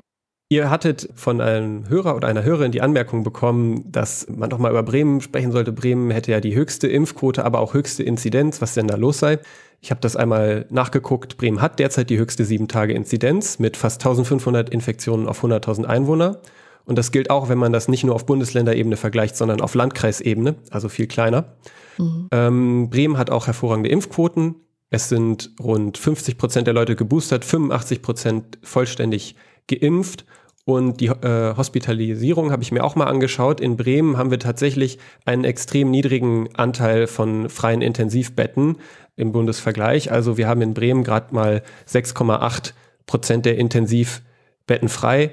Man muss natürlich immer bedenken, Bremen ist ein Stadtstaat, da gibt's dann äh, natürlich einen Maximalversorger, zu dem auch viele besonders Schwerkranke dann natürlich hinverlegt werden. Es kann, ist in Berlin natürlich sicherlich auch so. Berlin hat auch wenige freie Intensivbetten. Das heißt, man nutzt die Kapazitäten natürlich an so einem Uniklinikum oder so anders als jetzt vielleicht in einem Landkreis, wenn man die Wahl hat. Das kann ich nicht so gut beurteilen, aber ja, ähm, das ist sicherlich ein interessanter Punkt, sich äh, da mal Bremen genau anzuschauen, vielleicht aus wissenschaftlicher Sicht, ob man da eben besonders äh, viele Infektionen auch bei Geimpften dann schon hat. Die dann im Krankenhaus landen. Hoffen wir es nicht. Ähm, das wäre sehr, sehr schrecklich. Ja. Ihr hattet über die neuen Corona-Regeln gesprochen, ähm, unter anderem um den Punkt, dass äh, die Quarantäne jetzt nach sieben Tagen äh, verkürzt werden kann, dass man sich freitesten kann. Da hattest du gesagt, Quarantäneverkürzung, das ist nur mit PCR möglich. Das stimmt so nicht. Allgemein gilt jetzt Folgendes. Man kann sich nach sieben Tagen mit PCR oder Schnelltest freitesten. Und das gilt mhm. sowohl für Kontaktpersonen, die in Quarantäne sind, als auch für die infizierte Person selbst. Korrekt ist, dass Geboosterte als Kontaktperson gar nicht erst in Quarantäne müssen. Wie man das mhm. jetzt beurteilt, das überlasse ich mal jedem selbst. Mhm. Ja, ich bin gerade so ein bisschen desillusioniert, dass man sich mit einem Schnelltest freitesten kann. Naja. Das kann ich verstehen. Holger hatte ähm, dann die Frage gestellt und ich habe mich da einfach angespro angesprochen gefühlt, weil es ein, quasi eine Faktenfrage ist, wie denn aktuell die Impfzuwachsrate aussieht.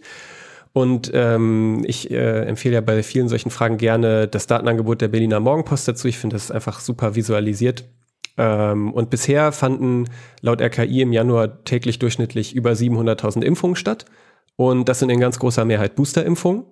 Ähm, und das ist jetzt noch, liegt jetzt noch deutlich hinter den wöchentlichen Zahlen aus dem Dezember. Aber man kann ja auch sagen, okay, das muss jetzt im Neujahr erstmal anlaufen, also kann man auch noch mal ein bisschen abwarten. Die aktuelle Woche ist ja auch noch gar nicht vollständig von den Daten her. Ähm, übrigens sind aktuell rund 73 Prozent der Deutschen vollständig geimpft und rund 46 Prozent geboostert. Immerhin.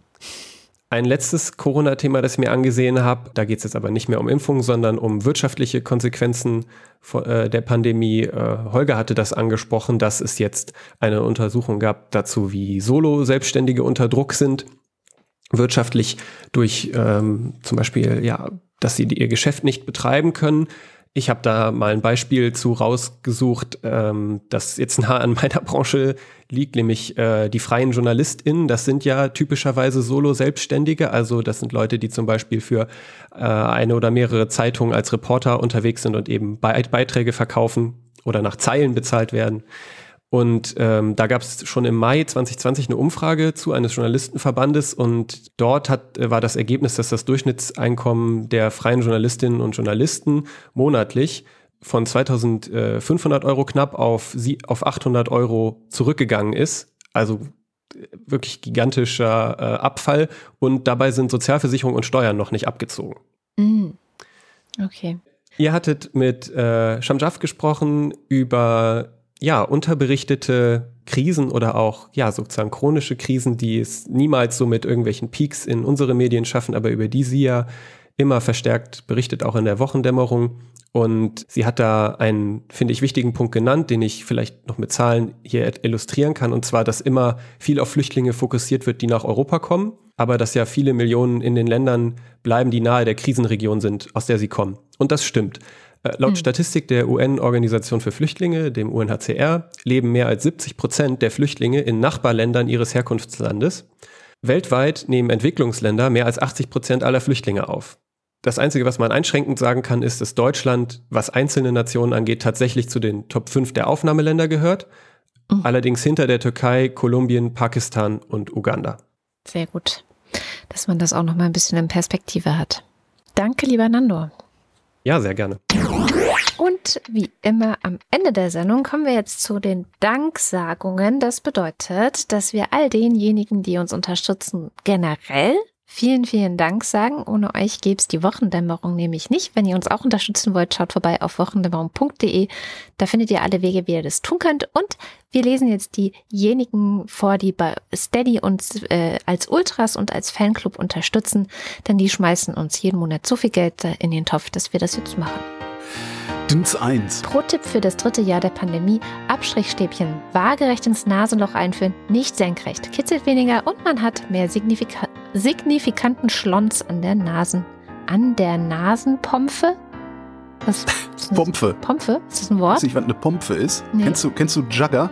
Mm -mm. Dieses Spiel? Mm Echt nicht? Wo sie. Äh, ja, gut, musst du mal, musst du mal googeln. Wir können dann im Sommer, im Sommer, wenn die spielen, können wir auch mal zu einem Spielen. Ist ganz lustig. Okay. Die äh, hauen sich halt mit riesengroßen Schaumstoffknüppeln und diese Dinger heißen Pompfe.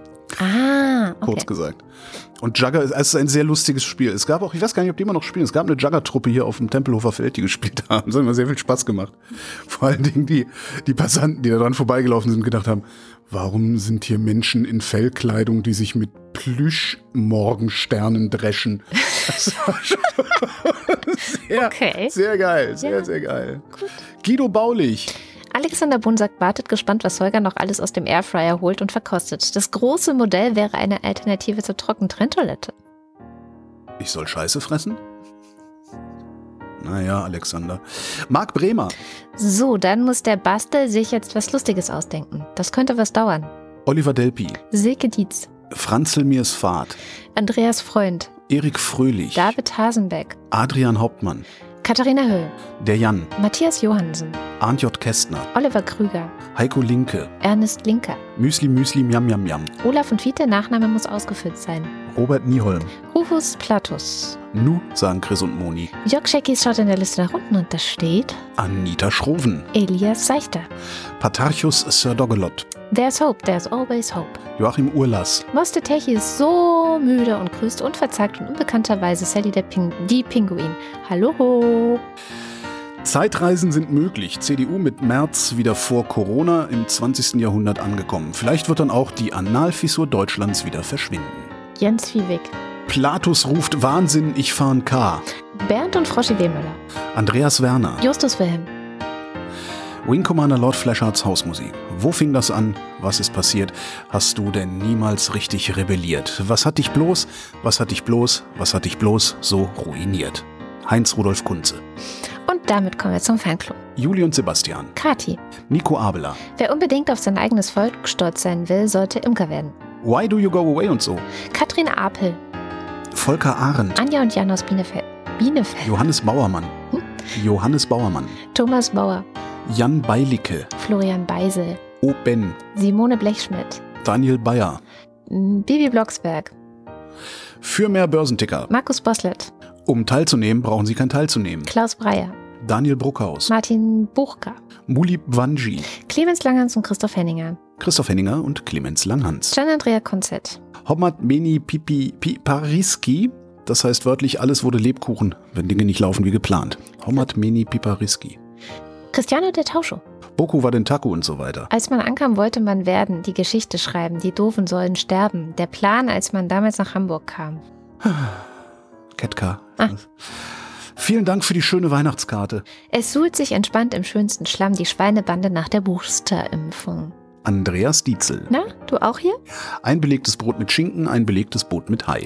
Was ist rot und schlecht für die Zähne? Ein Ziegelstein. Nico Erfurt. Merci für die Postkarte. Euer AKW. Stefan F.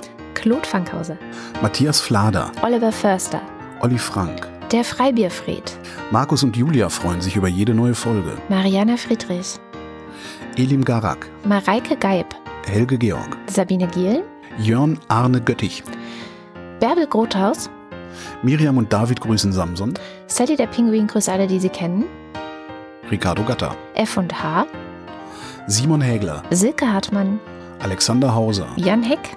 Sven Hennissen. Ralf Herbst. Tobias Herbst. Nils und Hilke. RETT-UNG. Hey Katrin, wann kommt Erziehung 100 Seiten und so weiter. Fürs Töchterchen. Ich hatte schon, habe schon Thunfisch-Sandwiches gegessen, die einen höheren IQ hatten als dieser Junge. Ist immer noch lustig. Wobei, ich habe gerade gesehen, das ist gar nicht mehr das gleiche, wann kommt Erziehung 100 Seiten, sondern da steht was Neues. Deswegen lese ich es doch vor. Ein kulturhistorischer Überblick, kein Ratgeber. Hört weitere Haus 1 Podcasts, zum Beispiel Frag mal Agi, stand da noch. Ach, so ein Zufall. Hier könnte Ihr Name stehen. Wer das hier liest, ist viel klüger als ich. Lars ist vom Versagen der Politik entsetzt und trinkt jetzt Mai Tai. Aus Protest AfD zu wählen, weil die aktuelle Politik nicht gefällt, ist wie im Klug aus der Toilette zu trinken, weil das Bier nicht schmeckt. Andreas Jasper. Philipp Karten. Arne Kamola. Alexander Klink. Thomas Kohler. Kleiner etymologischer Tierexkurs. Das Wort Viper kommt ursprünglich wahrscheinlich von der Bedeutung lebendige Junge zur Welt bringend. Markus Krause. Magali Kreuzfeld. Felix Kronlage Dammers. Pierre Kronquist. Thomas und Corina. Oliver Kohlfink. Der Vorteil der Klugheit liegt darin, dass man sich dumm stellen kann. Das Gegenteil ist schon schwieriger. Kurt Tucholsky. Sebastian Lenk und Henry Vize. Detmar Liesen. Nico Linder. Irgendwo habe ich einen Tweet gelesen, der war richtig cool. Das Problem daran, sich dumm zu stellen, ist, dass man dann halt dumm dasteht. Sehr geil. Florian Link. Yogi Löw. Mein Name ist Ipsum, Lorem Ipsum. Sabine Lorenz. René Ludwig. Mit nur 12% Akku das Haus verlassen, man muss auch echt mal was riskieren im Leben. Macho und Mäuschen. Matthias und Mäuschen. Martin Meschke. Robert Meyer. Nevermind. Kleine Hunde im Yam Yam Yam. Johannes Möller. Lordio Mundkind. Die Mulle. Johannes Müller. Celine Neubich. Never gonna give you up. Never gonna let you down. Never gonna run around and desert you. Auch ein Twitter-Thread die Woche irgendwo. Ich, hoffentlich finde ich den noch.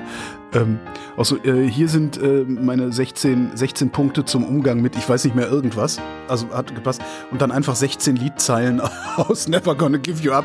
Und das hat aber gepasst. Ich weiß gar nicht mehr, was das war. Oh, hoffentlich finde ich das noch. Warte, ich muss mir das mal aufschreiben. 16 Punkte. So. Vielleicht finde ich es ja, dann haben wir es in den Shownotes. Thorsten W. Noll. Das Obi-Hörnchen. Boris Perner. Nora Hoffmann und Peter Schmäler. Jochen Philipp. Josef Porter. Sebastian Quapp. Der Raketenmann. Wilhelm Reich. Marc Riese. Milena Robbers. Christian Rohleder. Matthias Röll. Markus Römer. Anna Roth. Riemen Rudi. Sven Rudloff. Ruth Rutz. Jürgen Schäfer. Christian Schmidt. Der Schommi. Susanne Schulze. Troy McClure. Chip Chip und Chap. Kleine Hunde, sie salzen und pfeffern die Tomaten. Theresa Sievert. Abracadabra, Hokus, Hokus und so weiter. Der geht so wie ich. My father would womanize, he would drink, he would make outrageous claims like he invented the question mark. Sometimes he would accuse chestnuts of being lazy, the sort of general malaise that only the genius possesses and the insane lament. Jens, äh, Jens, Jens Sommerfeld. Im Übrigen bin ich der Meinung, dass Nationalismus keine Alternative, sondern eine Katastrophe ist. Marie Stahn, Christian Steffen. Christian Domino Stein, Na, auch mit einem Omnibus FM hier Stein. Sabine Stein, Aaron Stein, Abdullah Stein, Achim Stein, Adele Stein, Agnes Stein, Ahmed Stein, Eiko Stein, Amelie Stein, Anna Stein, Ariane Stein, Astrid Stein, Atze Stein, August Stein, Axel Stein, Ayumi Stein, Barbara Stein, Bea Stein, Bianca Stein, Björn Stein, Boris Stein, Britta Stein und so weiter. Philipp liebt es mit seiner Theresia der Wochendämmerung zu lauschen. Steinkopf. Holger Stein, Metz, Suse und Martin Stöckert. Michael Simanek, Claudia Taschow, äh, Moritz Timm Mr. Tipp, und Anna und Gregor sind hoch erfreut, denn sie, Martin Unterlechner. schade, hätte auch sein können, dass, dass irgendwie jemand einen Nachnamen wie ein Verb hat, aber gut. G Greta van Vleet, Jan van Winkenreue, Yannick Völker, Michael Völksen, Seht, da kommt er schleppend wieder, wie ich mich nur auf dich werfe, gleich ob Kobold liegst du nieder, krachend trifft die glatte Schärfe, wahrlich brav getroffen. Seht, er ist entzwei und nun kann ich hoffen und atme frei. Stefan Ich. Wald. Atme frei. Andreas Waschk, Who controls the British Crown we do? vielen Dank für die schöne Weihnachtskarte. Steven Welch, Martin Wiedmann, Jenny Wiegand, mein Name ist Sven, wie in Sven. Tobias Wirth, Cindy und Timmy Wüst, Ramen Ramen Yum Yum Yum. Christoph Ziesecke, We only live once, Snoopy. Wrong, we only die once. We live every day. Nicole und Christoph trennen sich und zahlen für dahin einzeln. Vielen herzlichen Dank. Ja, vielen, vielen Dank. Mal gucken, worauf ich spare. Das war die Wochendämmerung vom 14. Januar 2022. Wir danken für die Aufmerksamkeit. Tschüss.